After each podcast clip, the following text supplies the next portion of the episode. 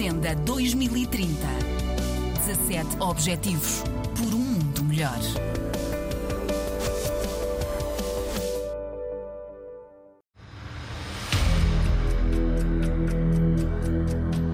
Somos mulheres que lutam, que não esperam por alguma coisa acontecer, não têm emprego. Josefa Souza é o principal rosto da Associação das Mulheres do Planalto Leste, na fronteira entre os municípios do Porto Novo e Ribeira Grande de Santo Antão. Criada em 2005, a Amupal desenvolve uma série de projetos que visam proporcionar rendimentos e oportunidades de emprego às mulheres chefes de família. Por causa da migração para outras ilhas, a associação tem vindo a perder alguns elementos. Inicialmente constituída por 42 mulheres, hoje a Amupal conta com o contributo de pouco mais de 30 mulheres da zona do Planalto Leste. Com a pandemia da Covid-19, todos os projetos que a associação vinha desenvolvendo foram suspensos. Antes eh, produzíamos fardas escolares, fazíamos doce caseiro, depois Passamos para o projeto turista, estava a dar muito bem. Veio a pandemia. Veio a pandemia, e a seca, e, e, e entretanto ninguém fica parado. Se, se, se, isso não está a dar, eu já estou em outra, com uma mochila às costas, a, a, vender roupa usada, que eu tomo naquela pessoa, na outra. Eu faço um doce, eu vou levar no posto turismo, eu faço um licor, eu vou levar no cais de Porto Novo, enfim. Portanto, esse é um exemplo concreto de empreendedorismo. Sim, porque não dá é para esperar por alguém que, que, que, tenha pena, que venha aqui me ajudar. É inventar alguma coisa. Um inconformismo que viria a abrir as portas da Associação das Mulheres do Planalto Leste ao projeto sobre sistemas agroflorestais de Santo Antão, que está a ser implementado desde março deste ano. A criação de três campos experimentais em Casa do Meio e nos Planaltos Norte e Leste, a realização de ensaios de cultivo de espécies forrageiras e para a produção de ração, a instalação do sistema de captação de água de nevoeiro e sistemas de captação e reservatórios para a água da chuva são algumas ações previstas no âmbito do projeto que arrancou em março. Com o apoio da Associação para a Defesa do Património da Mértola de Portugal, as famílias foram capacitadas em termos da captação de água de nevoeiro e retenção de água das chuvas.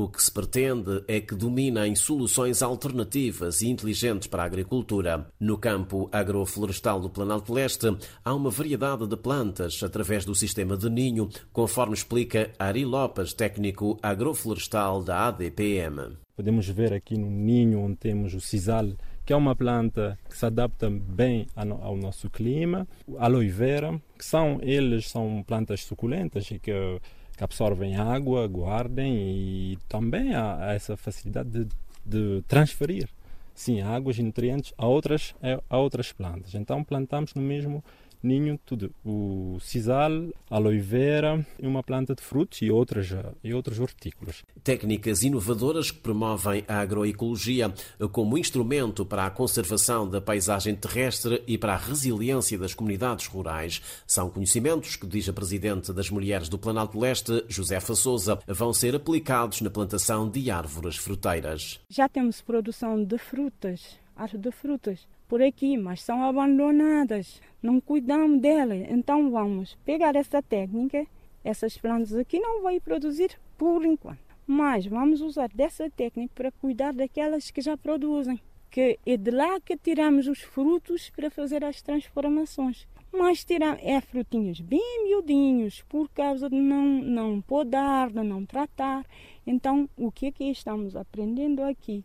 Vamos já usar naquelas que já produzem. Ao contrário do que seria de esperar, a zona alta do Planalto Leste não tem sido bafejada pela chuva nos últimos anos. As mulheres e os homens do campo têm recorrido à água autotransportada, uma dificuldade que está em vias de ser ultrapassada, uma vez que, de acordo com o especialista Ari Lopes, o projeto agroflorestal da Ilha de Santo Antão prevê a captação de água de nevoeiro através da construção de reservatórios de ferro-cimento. Essa zona tem muito nevoeiro e pode-se produzir uma certa quantidade de água. Já houve experiências feitas mesmo a nível de Santo Antão, mas que não que não foi adiante. Não.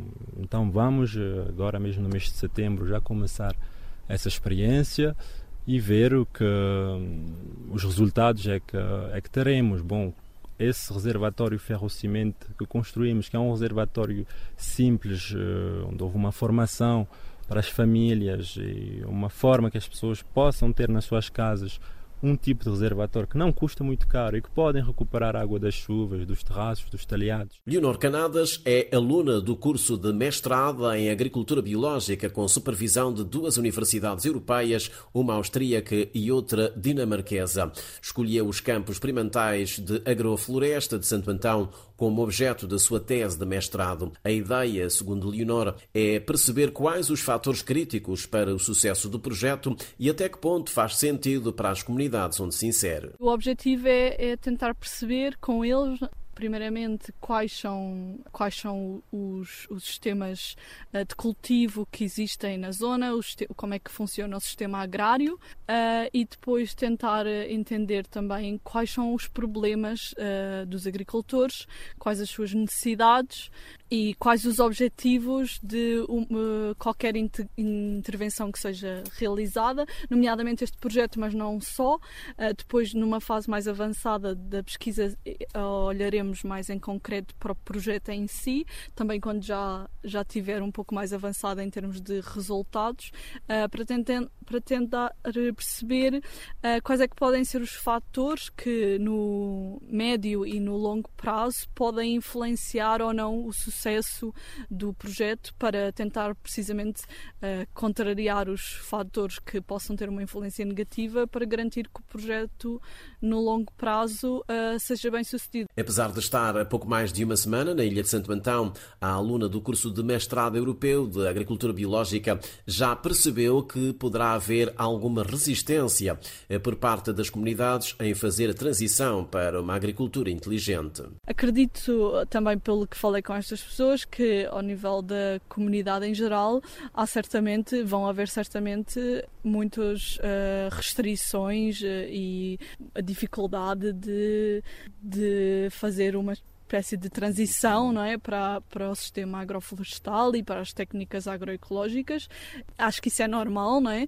É normal que isso aconteça e é precisamente isso que queremos uh, tentar uh, adressar, tentando perceber quais é que podem ser uh, os fatores que vão influenciar isso mesmo e dar condições a que as pessoas entendam o projeto e, e que possam, possam fazer parte dele. Até porque, conforme explica o técnico e consultor da Associação para a Defesa do Património da Mértola, Ari Lopes, o projeto agroflorestal tem como principal objetivo sensibilizar as comunidades rurais para a importância da plantação de árvores.